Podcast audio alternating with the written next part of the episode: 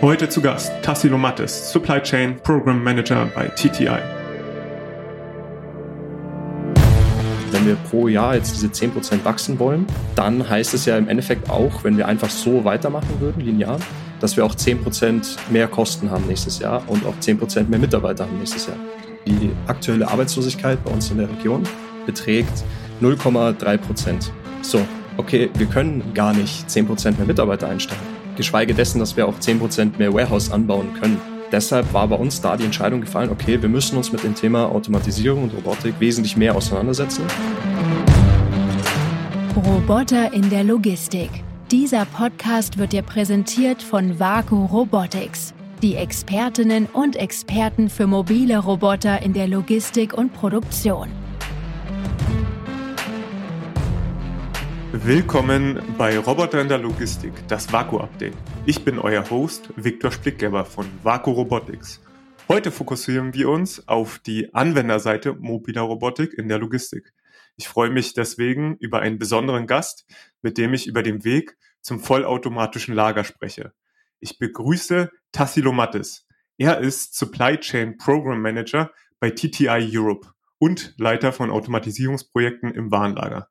Hallo Tassilo, schön, dass du da bist. Hallo Victor, danke für die Einladung. Tassilo, du bist Supply Chain Program Manager im European Headquarter von TTI. TTI ist ein führender Distributor von elektromechanischen Bauteilen. Aber vielleicht nochmal in deinen eigenen Worten. Wer ist TTI eigentlich? TTI ist, wie du schon gesagt hast, genau ein Großdistributor, äh, ein Stock-Distributor für passive elektronische Bauelemente und die Philosophie von TTI im Endeffekt lässt sich so runterbrechen auf möglichst viel Ware eigentlich immer verfügbar für den Kunden zu haben. Das rührt so ein bisschen von der Firmengeschichte her. Unser Gründer Paul Andrews war ein Einkäufer auch für ähm, IBM und der hat damals immer Probleme gehabt, diese ganzen Kleinteile zu besorgen, diese, die eigentlich nichts kosten, um die sich keiner kümmern möchte, weil die Margen auch nicht so gut sind. Und der hat es immer geärgert, dass diese Teile nie verfügbar sind. Also hat er dann wirklich so eine richtige Garagenfirma aufgemacht, hat sich massenhaft diese Kleinteile auf Lage gelegt und sozusagen das Businessmodell von TTI gegründet, damals in Texas in einer kleinen Garage. Sehr interessant. Und was ist deine Aufgabe genau bei TTI? Als Supply Chain Program Manager ist es unsere Aufgabe, primär die ganzen Sales-Büros quer über Europa, jetzt in unserem Fall, zu betreuen. Ich betreue Länder wie Österreich, Dänemark, Spanien, Italien, Estland, Finnland. Und dort haben wir eben unsere Kunden und dort versuchen wir auch Einkaufsprozesse von unseren Kunden zu verschlanken, zu automatisieren. Beispielsweise, indem wir Forecasts von Kunden, egal in welchem Format, Textdatei, Excel oder auch EDI, ähm, in unser System einzuspeisen und sozusagen Informationslücken eigentlich zu schließen. Das ist so das ist so unsere Hauptaufgabe, würde ich sagen. Kommunikation mit Kunden, mit unseren Sales-Leuten und eben auch Informationsflüsse zu automatisieren und zu verschlanken. Sehr interessant. Bevor wir dahin gehen, mal zu schauen, wie ihr eigentlich die Roboter-Automatisierungsreise angegangen seid, würde mich nochmal interessieren, wie kann man sich euer Lager, eure Prozesse vorstellen? Ähm, wie groß sind die Gebinde, die ihr verschickt? Ähm, vielleicht kannst du da noch ein paar Einblicke geben. Also tatsächlich ist da wirklich alles dabei. Von wirklich kleinen Reels, von kleinen Paketen, die nicht viel größer sind als so Standard-Post-its, bis zu wirklich palettenweise Ware, die wir rausschicken. Das kommt ganz auf den Kunden drauf an. Als Beispiel einen großen Kunden von uns, Procter Gamble, der natürlich äh, massenhaft Ware abnimmt. Aber wir verkaufen auch an wesentlich kleinere Kunden einfache Reels. Ein Reel ist eine Rolle, an auf der Widerstände aufgerollt sind. Da ist dann so ein Reel, das hat dann Durchmesser von vielleicht sagen wir mal 14 Zentimetern oder auch 10 Zentimeter und dort sind dann Widerstände bis zu 20.000 Stück aufgerollt, je nach Reel. Und TTI bedient wirklich sowohl diese kleinen Kunden als auch wirklich Großkunden. Also wir haben da keine Mindestabnahmemengen wirklich, wo wir sagen, okay, das lohnt sich für uns nicht oder das lohnt sich doch. Weil wie gesagt, unsere Teile sind wirklich sehr niedrigpreisig. Teilweise ist der Stückpreis im fünfstelligen Komma-Bereich was wiederum dazu führt, dass natürlich der Kostendruck bei uns enorm hoch ist und eben auch der Druck, dass wir optimale Prozesse und schlanke Prozesse bei uns im Unternehmen pflegen, damit wir solche Prozesse weiterhin, weiterhin pflegen können und auch solche Kunden bedienen können. Unser Ziel ist wirklich der bevorzugte Distributor für passive elektronische Bauelemente zu sein, weltweit. Ja. Vielleicht nochmal, um eine, eine Vorstellung zu bekommen. Ähm, du hast jetzt äh, eben einen großen Kunden genannt, Procter Gamble.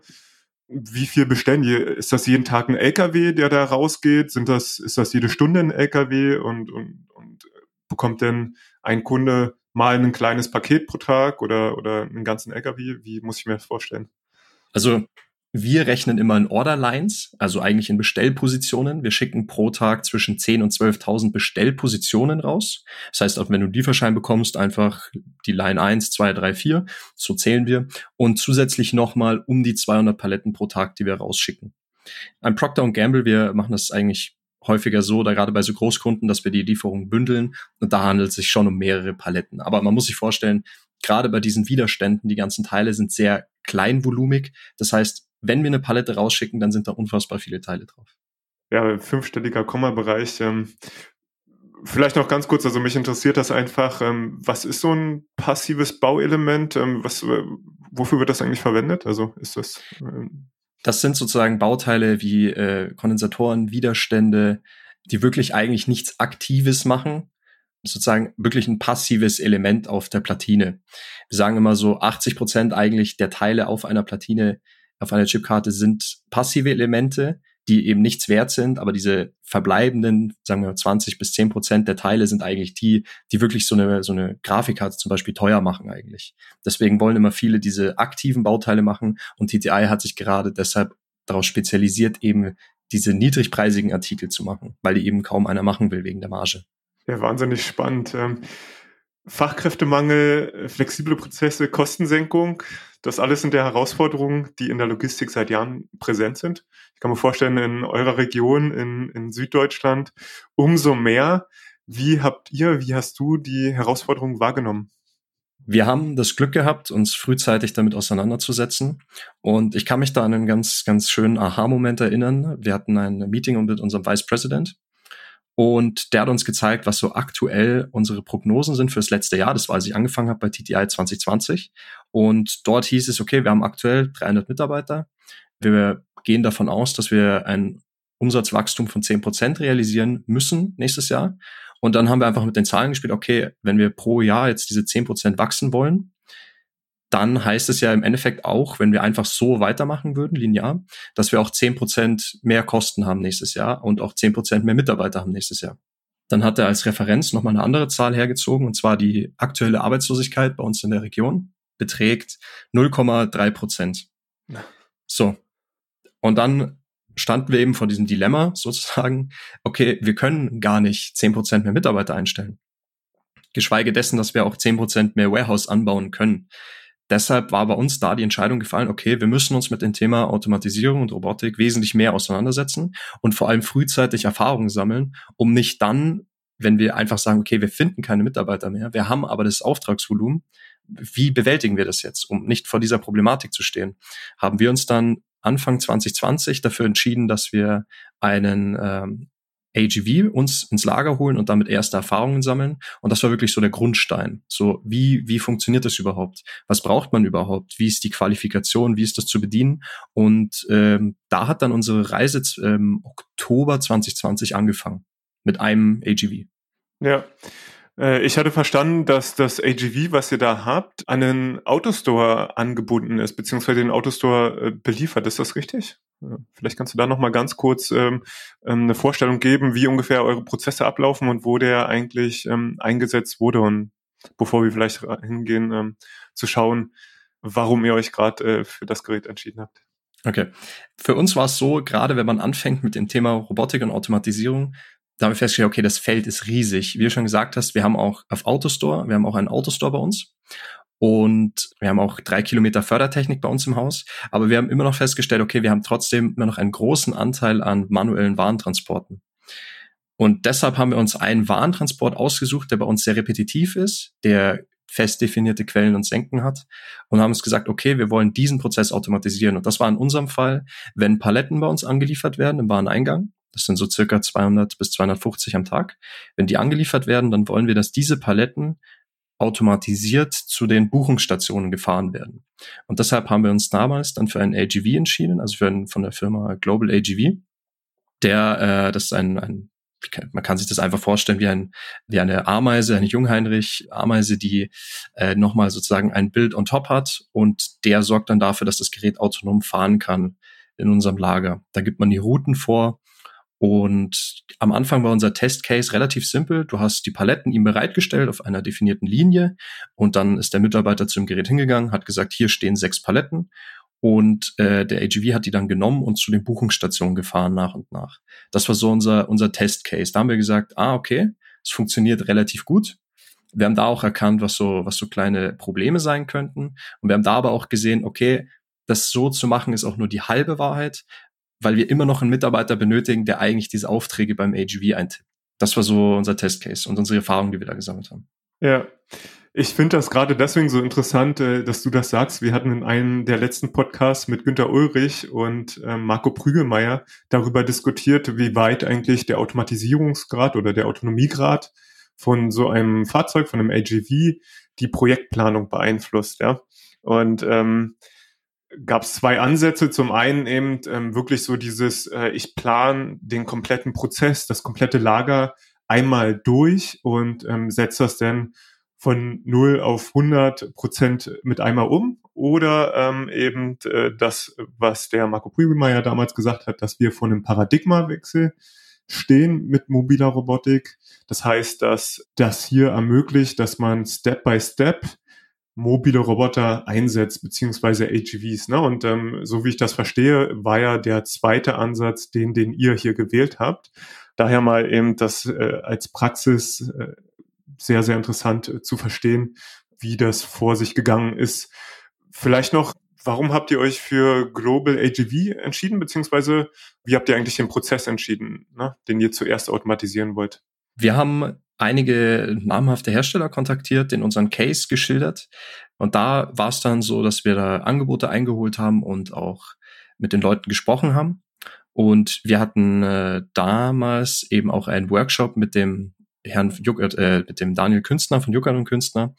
Und da hat, muss ich auch sagen, hat alles gleich gepasst. Wir hatten dieselbe Vorstellung, wir hatten auch dieselbe Vision, dass wir das erstmal testen wollen, Erfahrungen sammeln wollen. Für die war es spannend, weil sie eben auch in dieses äh, AGV-Geschäft einsteigen wollten. Haben wir gesagt, wir haben da nicht so viel Erfahrung. Wir haben gesagt, wir haben auch keine Erfahrung, wir wollen alle zusammen lernen. Und das war eben das Schöne, gerade bei ähm, Yoga und Künstler, dass wir dieses Gefühl, dieses partnerschaftliche Gefühl hatten. Okay, wir wollen alle lernen, wir sind alle offen miteinander, was geht, was geht nicht, was ist unser Ziel. Und das war eben, glaube ich, auch von vornherein sehr sympathisch für uns und auch preis-leistungstechnisch hat das sehr gut gepasst dass wir auch erstmal eine Teststellung machen konnten. Also wir haben das Gerät erstmal getestet, haben dann erste Erfahrungen gesammelt und dann gesagt, okay, wir wollen diesen Weg gemeinsam gehen. Und ich glaube, gerade dieses Partnerschaftliche, wenn man eben auf diesem Gebiet noch nicht so viel Erfahrung hat, hat bei uns dazu beigetragen, dass wir uns dann im Endeffekt für Juckert und Künstler und auch für Global HV entschieden haben, weil einfach die Kommunikation war super, wir hatten ja Ansprechpartner, die Leute waren erreichbar, jeder war motiviert. Ich glaube, das ist halt sehr ausschlaggebend gerade bei so Entscheidungen. Ja, das ist äh, absolut auch unsere Erfahrung. Ne? Deswegen hatten wir ja auch ähm, zum Beispiel das Robot Operation Framework aufgestellt, wo genau auch beschrieben wird, okay, äh, startet mit einem POC, startet mit einer kleinen Anwendung, die überschaubar ist, um auch erstmal die ganze Organisation, alle, die dort mitarbeiten, ähm, an das Thema heranzuführen und auch für das Thema zu begeistern. Mich würde jetzt auch noch interessieren, okay, ihr habt ähm, dann euch für einen Prozess, für einen Hersteller entschieden. Welche Herausforderungen gab es eigentlich ähm, während der Integration beziehungsweise dann auch ähm, während der ersten Wochen im Betrieb? Vorweg, weil ich finde, das ist immer ein schönes Thema, ähm, da ich auch öfter bei uns Warehouse-Touren gebe und wir inzwischen ja schon ein bisschen mehr Robotik haben, äh, werde ich immer wieder gefragt, auch wie denn die Mitarbeiter darauf reagieren, weil gerade in Deutschland äh, ist natürlich dieses Vorurteil immer da, dass halt die ganzen Roboter und ganze Automatisierung den Leuten immer die Arbeitsplätze wegnehmen und deshalb sind äh, tendenziell werde ich immer gefragt, okay, sind die Leute da nicht total negativ und wollen überhaupt nicht mitziehen und mögen das eigentlich gar nicht. Und für uns war auch ganz wichtig, von Anfang an die Mitarbeiter mit einzubeziehen und die auf diese Reise mitzunehmen wir sind da immer ganz offen. Wir haben auch wöchentliche Meetings, zweimal die Woche, Meetings mit den Mitarbeitern, ganz kurz, zehn Minuten, wo wir wirklich die Mitarbeiter immer abholen und auch sagen, hey, das sind Projekte, die bei uns kommen. Und äh, dort war eben auch ein großes Thema diese Automatisierung. dass wir von vornherein, als die Entscheidung gefallen ist, auch schon Monate vorher gesagt haben, wir machen das, das kommt, das ist eine Testphase, wir schauen uns das Ganze erstmal an. Wir wären super dankbar, wenn wir auch Erfahrungsberichte von den Mitarbeitern geben, wie sie sich damit fühlen, was, was ihnen auffällt. Und tatsächlich war es dann auch so, als wir das Ganze eingeführt haben, dass die Mitarbeiter auch sehr fasziniert davon waren und auch teilweise manchmal äh, zugeschaut haben, wie das denn funktioniert, wie der läuft und dass sich das sehr schnell akklimatisiert hat und das eigentlich sehr schnell Teil eines homogenen Prozesses oder auch Bildes des Wareneingangsbons ergeben hat. Und dass wir ganz viel Feedback auch von den Mitarbeitern bekommen haben, die dann auch wirklich zu uns gegangen sind, gesagt haben, hey, pass auf, an der Stelle hat er irgendwie immer Probleme. Ich weiß nicht wieso, aber schaut es euch vielleicht mal an. Und sowas ist wirklich auch Gold wert, wenn die Mitarbeiter uns mithelfen. Weil für uns ist ganz klar, nur durch Automatisierung, wie ich ja versucht habe, mit diesem 10%-Beispiel zu zeigen, nur durch Automatisierung können wir das überhaupt schaffen, diesen, diesen Standort bei uns zu sichern und auch das Wachstum zu bewältigen. Und tatsächlich war für uns, das war ein Sorgenkind bei uns. Okay, wie schaffen wir es, die Mitarbeiter da zu involvieren? Und wir haben das, denke ich, ganz gut gemacht, indem wir einfach wirklich jeden Schritt offen kommuniziert haben. Die größeren Probleme waren tatsächlich eher maschinell bedingt und auch, und auch prozesstechnisch bedingt, dass wir unseren Prozess, wie er jetzt war, nicht so optimal dazu gepasst hat, wie wir die Maschine eigentlich bedienen wollten. Und dass wir schnell gemerkt haben, okay, wenn wir unseren Prozess vielleicht ein bisschen umstellen und auch versuchen, automatische Signale an Quelle und Senke zu haben, dass die Maschine immer weiß, ist hier eine Palette, die ich holen kann und ist hier Platz, wo ich sie hinstellen kann, dass wir sie viel effizienter nutzen können und noch mehr Potenzial bei unseren Kollegen und Mitarbeitern heben können, im Sinne von, dass sie viel mehr Zeit haben, andere Dinge zu tun und nicht einfach nur eine Palette mit dem Hubwagen nochmal zu korrigieren, richtig hinzustellen, der Maschine Bescheid zu geben. Und ich finde, das war da so eigentlich das Wertvolle gerade an diesem Projekt, dass man auf einmal gelernt hat, nochmal ganz anders zu denken und an die Sachen ranzugehen. Da war unser nächster Schritt dann einfach für uns ganz klar, okay, das Problem ist nicht der Roboter, sondern es sind unsere Prozesse, die noch nicht standardisiert genug sind und noch nicht optimal durchlaufen, damit die Maschine perfekt arbeiten kann. Das heißt, wir haben wirklich auch mit der Maschine erstmal festgestellt, okay, wir müssen erstmal unsere eigenen Prozesse reviewen, um zu sehen, wie wir das denn alles noch effizienter machen können. Weil die Maschine, ja. die hat funktioniert, die holt Palette A und bringt sie zu Platz B. Aber das Bereitstellen, das war eher das Thema dann. Ja, ich glaube, damit sprichst du wirklich jedem äh, Praktiker hier aus dem Herzen, dass die Prozesse so angepasst werden müssen, dass sie halt funktionieren und dass das äh, eine mhm. der entscheidenden Herausforderungen sind, halt auch, ähm, um jetzt erfolgreich solche Projekte umzusetzen.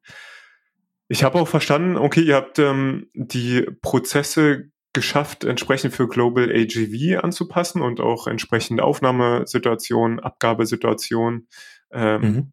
so anzupassen. Ihr habt ja dann auch weitergemacht, ne? Also ähm, weitere Geräte von einem anderen Hersteller hinzuzufügen. Genau. Also der Ablauf war dann erstmal so, dass wir gesagt haben, okay, äh, wir wollen von dieser Tests sagen wir, von dieser, ähm, von diesem Test wollen wir weg. Wir wollen sagen, okay, wir wollen wirklich jetzt in die volle Produktion gehen. Wir wollen das komplett integrieren und umsetzen. Haben uns dann noch zwei weitere Geräte angeschafft, um wirklich den kompletten Wareneingang bei uns, die ganzen Warentransporte zu vollautomatisieren. Und danach war eben noch die Frage, okay, wir haben jetzt diesen Warentransport von Vollpaletten bei uns äh, automatisiert und jetzt wollen wir einen Schritt weitergehen und die Buchungsstationen bei uns auch noch äh, unter die Lupe nehmen. Und das haben wir dann anschließend gemacht und haben festgestellt, okay, Mitarbeiter auch bei uns müssen Pakete nochmal sammeln, zum Beispiel die zu groß sind für Fördertechnik oder auch zu klein sind für Fördertechnik oder die äh, nochmal gesondert begutachtet werden müssen. Und die stellen sie zur Seite, müssen die wieder auf einer Palette sammeln, die Palette müssen sie wieder vorfahren. Dann, die wird dann von einem Milk Run Fahrer, also von einem klassischen Staplerfahrer eigentlich abgeholt und wieder zu einer anderen Station hingefahren. Und da sind wir dann auch auf die Moment, das ist ja eigentlich genau der Case, den wir wollen für mobile Roboter, dass wir an einem Punkt sammeln, an einem festen Punkt und die dann wieder zum anderen Punkt hinbringen müssen. Und da haben wir dann auch von Jucker und Künstler uns ein bisschen beraten lassen, haben auch wieder einen Workshop gemacht und haben uns dafür Mir 250 entschieden. Das ist so ein Roboter, ganz kurz, der einfach unter ein, also ein Custom Shelf fährt. Der hat dann zwei Pfeiler, die er sozusagen nach oben ausfährt und dann kann er dieses Regal, dieses mobile Regal schieben. Und das hat in der Testphase auch sehr gut geklappt bei uns. danach allerdings, als wir uns entschieden haben, okay, wir wollen das in Produktion geben, haben sich zwei Sachen verändert. Einerseits haben wir gesagt, wir wollen fünf von diesen Robotern bei uns im Wareneingang einsetzen und andererseits ist das Volumen, das Anliefervolumen gestiegen. Das heißt, noch mehr Global AGV-Verkehr hatten wir. Und damit sind wir dann ganz schnell an, an eine sehr kritische Grenze gekommen und zwar, dass mir Mobile Industrial Robots und AGV von Global AGV nicht miteinander kommunizieren können. Das heißt, der eine will seinen Schuh runterfahren und der andere. Und da ist dann für uns äh, auch VacuSense ins Spiel gekommen. Ja, erzähl gern ähm, mehr, wie vielleicht auch eben die, die Situation war. Ich ähm, verstehe ähm, genau das äh, Problem, was eben klassischerweise ist. Man, man wächst organisch, äh, agil im Prinzip. Ähm, von einem Prozess zum anderen, den man automatisiert. Auch hier der klassische Fall, man hat mhm. unterschiedliche Hersteller, weil die halt einfach ähm, jeweils einen Portfolio haben, was sich gegenseitig ergänzt. Ne? Sehr unterschiedliche Geräte, auch sehr unterschiedliche Preisklassen der Geräte, so dass dass jedes Gerät hier seine Vorteile mitbringt. Und nun hattet ihr eben das Problem, dass die Geräte kollaborieren sollen. Ähm, und hier haben wir auch gemeinsam gesprochen. Vielleicht beschreibst du eben die Situation, wie sah die Situation vor der Integration von VacuSense aus und was hat sich danach eigentlich geändert? Ja, ich muss ja vorsichtig sein, was man sagt, aber eigentlich genau genommen ging es vorher einfach nicht. Also wir hatten, wir hatten dann diese beiden Roboter und es, es hat nicht funktioniert, weil die sich gegenseitig blockiert haben. Und dementsprechend war dann auch unser Problem, okay, was machen wir denn jetzt überhaupt? Also ich glaube, vor diesem Problem werden zwar in Zukunft immer mehr stehen, aber es ist schon eine relativ neue Problematik, dass sich wirklich ein Konsument oder ein Kunde damit auseinandersetzen muss, okay, ich habe diese beiden Prozesse, die ich sehr gerne automatisieren würde, aber ich bin limitiert, weil ich einen von beiden schon automatisiert habe und da schon ein Roboter, ein AGV tätig ist. Und vielleicht, um, um da auch noch mal ein bisschen weiter auszuholen, ich meine, VacuSense haben wir den ersten Kontakt gehabt, äh, 21, Ende 21. Und damals war die Problematik, dass, dass die ganze Analyse und Auswertbarkeit eben noch sehr dürftig war, gerade für mich, für jemanden, der da bei den Roboterprojekten noch immer gerne Zahlen, Daten, Fakten liefert und auch gerne über Auslastung und solche Sachen spricht. Und da hat Vacuum Sense uns ja schon enorm geholfen, diese ganzen Daten überhaupt ersichtlich zu machen und auch da war wieder dieses, dieses gerade für uns ausschlaggebend, dieses partnerschaftliche Zusammenwachsen, Zusammenlernen, was uns dafür dazu gebracht hat, so intensiv zusammenzuarbeiten. Und dementsprechend ist dann, als wir dieses Problem realisiert hatten, dass das so gar nicht funktioniert, eben die Entscheidung gefallen, okay, wir müssen miteinander reden, wir müssen mal schauen, können wir da uns vielleicht gegenseitig helfen, beziehungsweise in dem Sinne vielleicht erstmal ihr uns.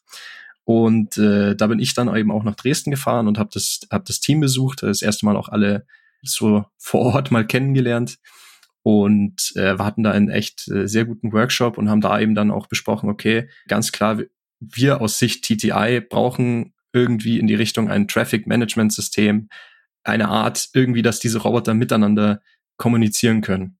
Ja, ähm, interessant. Also wir, wir haben hier genau eben äh, zum einen ja mit euch äh, lösen können, das Problem, okay, ich habe das Gerät von einem Hersteller, in dem Fall Global AGV, oder beziehungsweise drei Geräte von dem Hersteller und ähm, einen zweiten Hersteller mir und die Geräte blockieren sich gegenseitig. Ja, das ist ja eben genau da, wo wir auch mit VacuSense ähm, dem Traffic Management Teil von VacuSense ansetzen. Mich würde nochmal interessieren, auch ähm, da sind wir jetzt äh, dran vorbeigegangen, wie eigentlich genau das funktioniert. Ja, also das heißt, ähm, die Geräte sind ja in einem Gang gefahren und hatten sich blockiert. Ne? Und ähm, was genau ist jetzt passiert? Erstmal große Verwunderung bei mir, als ich dieses Problem realisiert habe. Und danach, wie gesagt, haben wir, haben wir diesen Workshop ins Leben gerufen. Und dann haben wir gesagt, okay, für uns die optimale Lösung wäre eigentlich, wenn es Zonen gäbe in diesem, in diesem Gang. Das ist ein relativ enger Gang. Der ist ich meine, vier Meter breit und circa 100, 100 Meter lang, auf denen diese ganzen Roboter fahren.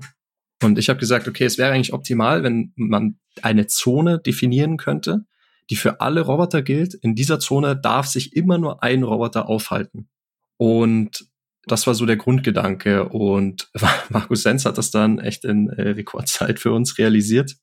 Und im Endeffekt ist das wirklich wie so ein First-Come, First-Serve-Prinzip wer zuerst kommt, wer zuerst in diese Zone reinfährt, der hat Vorrecht, der kann dann seinen Job ausführen und kann dann wieder aus der Zone rausfahren und dann der nächste Roboter, der als zweites angekommen ist und sagen, davor wartet, der darf dann als nächstes reinfahren. So kann man sich das vorstellen. Nur ist es jetzt natürlich okay, wenn wir jetzt, wenn man jetzt wie bei diesem Beispiel bleibt mit zwei Robotern, ist das natürlich noch überschaubar. Aber wir haben bei uns nur auf diesen schmalen Gang acht Roboter fahren und dementsprechend ist da halt wirklich auch Traffic. Und den muss man irgendwie halt in den Griff kriegen und auch ordnen und äh, auch eine Logik reinbringen. Und das ist wirklich dieses Schöne an diesem Tool, wirklich, dass man die Roboter dort wirklich managen kann im Endeffekt, dass das alles reibungslos funktioniert. Ich denke, jeder wird die Erfahrung gemacht haben, der mobile Roboter bei sich im Unternehmen hat, so, dass es viele Leute gibt, die dann sagen, boah, nee, funktioniert nicht, geht nicht, ist schrecklich. Und ich glaube, das ist, das ist sehr schade, weil wenn man sich genug mit dem Gerät und den Prozessen auseinanderfasst, dann kann man da wirklich richtig, richtig faszinierende Sachen auf die Beine stellen und auch effiziente Sachen und auch sehr gute Prozesse ins Leben rufen und auch sehr stabile vor allem. Für uns war dann diese, diese, ein, ein weiterer echt großartiger Aha-Moment war dann, okay, Moment, wenn wir es jetzt schaffen, zwei Roboterhersteller miteinander kommunizieren zu lassen und diesen für uns doch komplexeren Prozess jetzt parallel laufen zu lassen, ohne Probleme, ohne dass jemand manuell eingreifen muss, dann wären ja in der Theorie jetzt auch drei Roboterhersteller kein Problem. Oder noch ein weiterer automatisierter Prozess in dieser, in diesem Bereich des Lagers. Und da war wieder für uns der Moment, okay, jetzt, jetzt, jetzt verändert sich wieder diese Denkweise, weil man auf einmal die Tools an die Hand bekommt, so, das geht jetzt, was geht denn noch?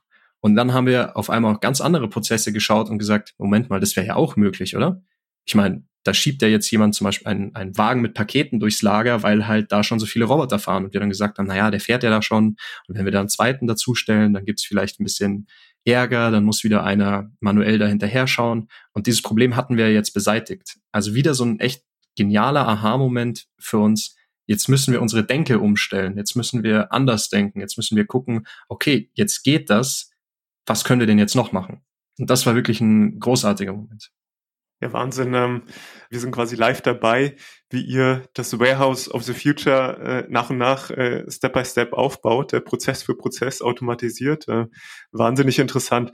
Würde ich gern auf jeden Fall noch mehr zu lernen. Vielleicht ähm, noch mal einen Schritt zurück, weil ähm, wir haben eben das äh, Traffic Management beschrieben, mhm. was für euch ein Riesenproblem gelöst hat, nämlich wie äh, können eigentlich äh, Geräte unterschiedlicher Hersteller miteinander in dem gleichen Bereich betrieben werden.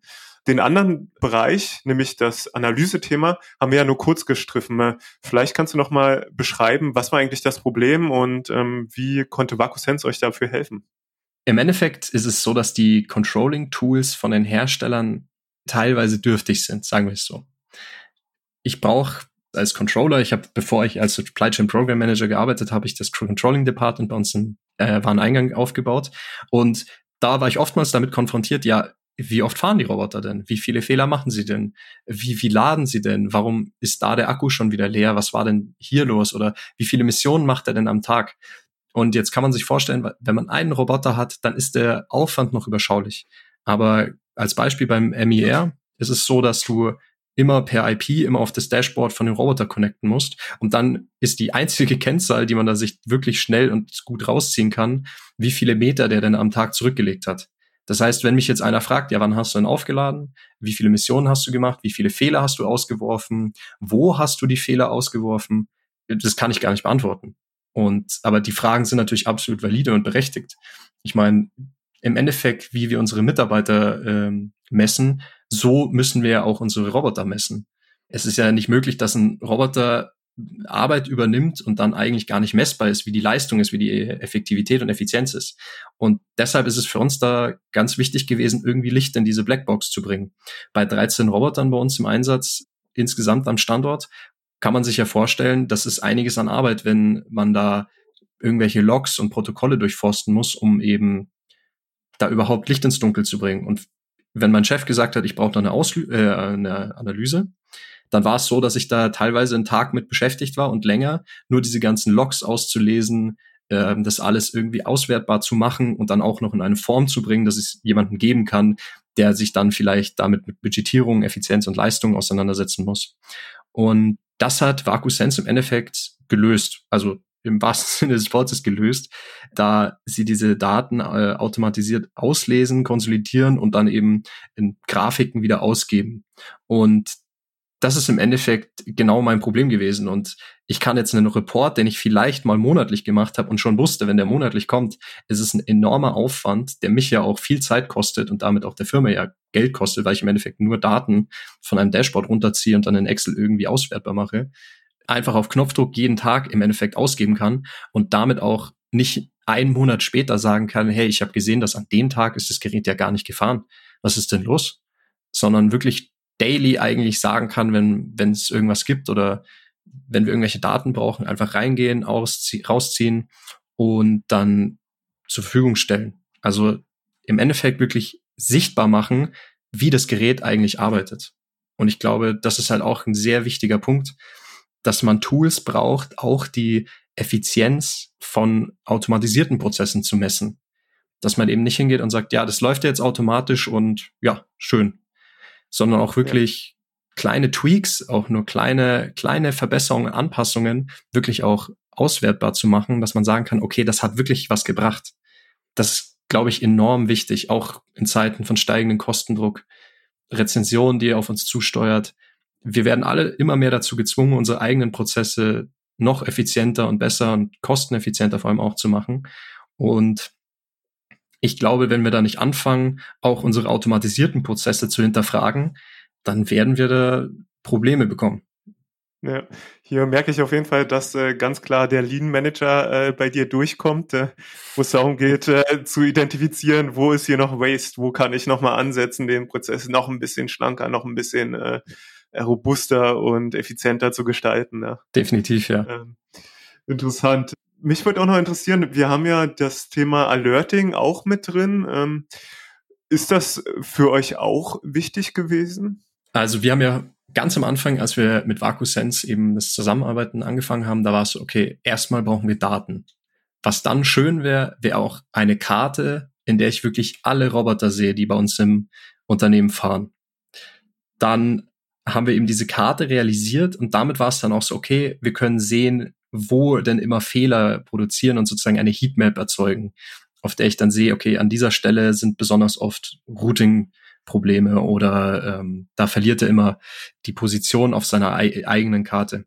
Und dann war für uns aber auch so wichtig, naja, jetzt ist ja das Problem, wenn, du, wenn man Lagerfläche von 42.000 Quadratmeter hat und ein Roboter strandet irgendwo oder hat irgendwo einen Fehler, dann sehe ich das ja gar nicht.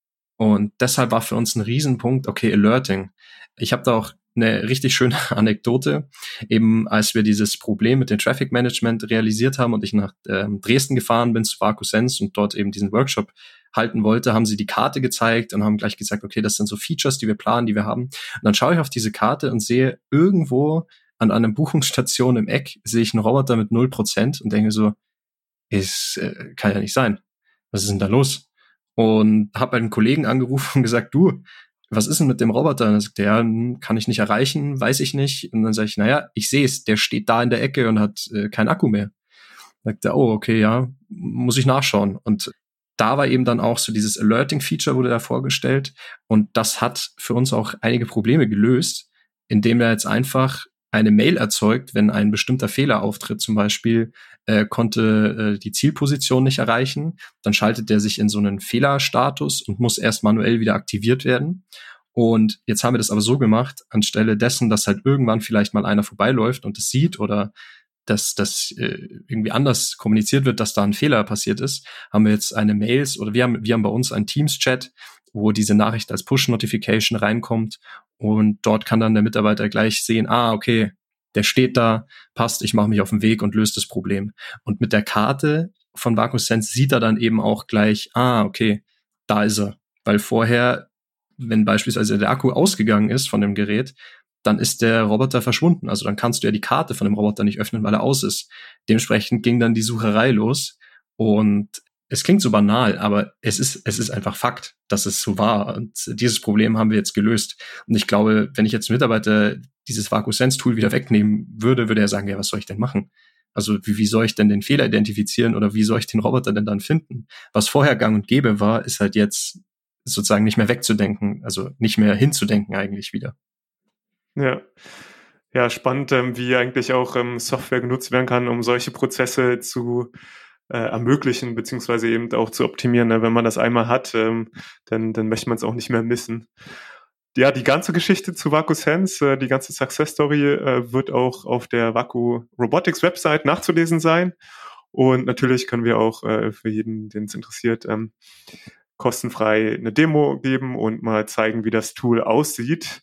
Tassilo, ich würde gern nochmal äh, zu dem Punkt jetzt zurückkommen, ähm, wo du erzählt hast, okay, wie hat euch eigentlich VakuSense direkt geholfen, jetzt eure Prozesse hier und jetzt zu optimieren, beziehungsweise eben zu ermöglichen, einen Schritt weiter zu gehen. Ähm, den Gedanken finde ich wahnsinnig spannend, so Warehouse of the Future, beziehungsweise das vollautomatisierte Lager, was ihr hiermit eben überhaupt äh, greifbar habt, ja, wie da eigentlich euer weiterer Weg aussieht.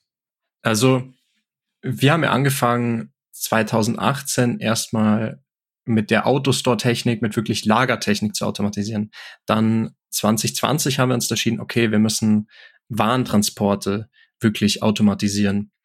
Und jetzt sind wir eigentlich dabei zu gucken, okay, wir müssen jetzt komplexere Prozesse automatisieren, was im Endeffekt bedeutet, die Interaktion eigentlich zwischen Automatisierung und diese Konnektivität, das ist ein unfassbar wichtiges Thema, dass mehrere Automatisierungstechniken ineinander greifen können. Dass wir nicht nur einen Roboter haben, ein AGV, der Ware von A nach B holt, sondern auch wirklich die Ware so für den Folgeprozess bereitstellt, dass der damit automatisiert arbeiten kann.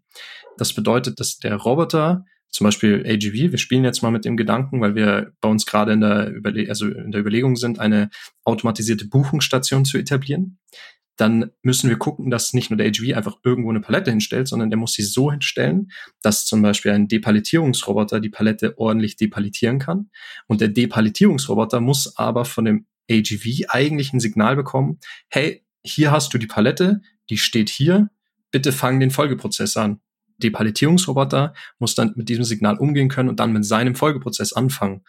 Der muss dann wieder für den Folgeprozess das Paket bereitstellen und so weiter und so weiter. Also wir sind jetzt wirklich dabei, zu versuchen, die auch Mobile Robots so weit fit zu machen und, und uns Gedanken zu machen, wie wir denn die einbinden können, auch in die Folgeprozesse. Dass wir nicht, dass wir nicht nur einen Mitarbeiter haben, der dann ein Paket nimmt, nochmal an den Scanner hält und dann wieder aufs Förderband, sondern dass das auch schon automatisiert funktioniert.